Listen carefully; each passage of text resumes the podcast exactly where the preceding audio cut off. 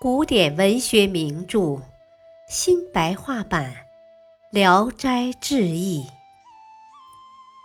卷一：山魈。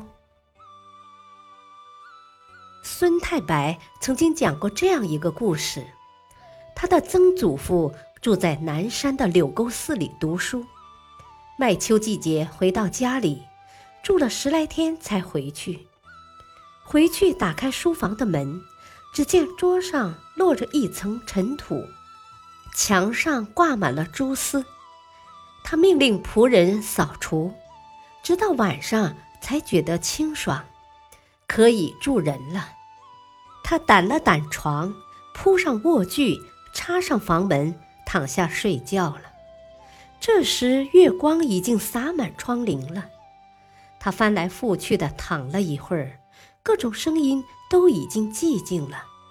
忽然听到风声隆隆，山门被刮开，发出了响声。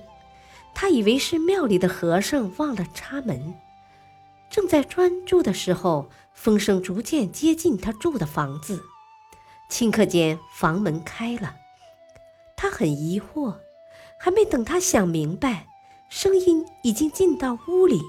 还伴着吭吭的靴声，逐渐靠近卧室的门，他心里这才感到恐怖。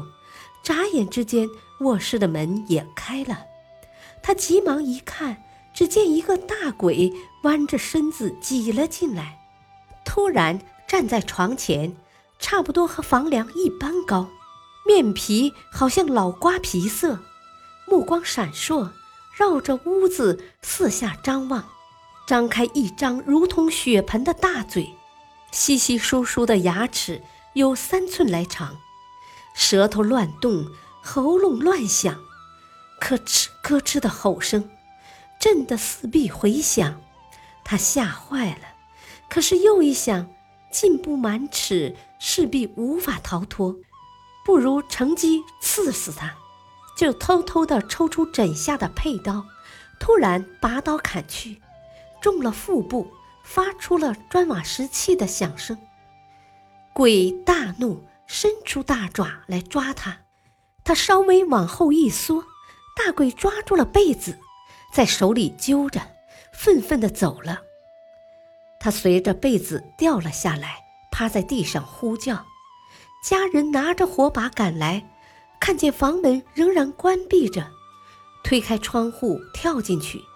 看到他的样子，大吃一惊，连拉带扶的把他放到床上。他才说了刚才发生的怪事。大家一起查看，发现被子夹在卧室的门缝里。打开卧室的门检查照看，见被子上有簸箕大的爪印，五个指头抓过的地方全是窟窿。天亮以后。不敢继续留在庙里，背起书箱子回家了。后来询问和尚，说是再没发生别的怪现象。感谢收听，下期播讲摇鬼。敬请收听，再会。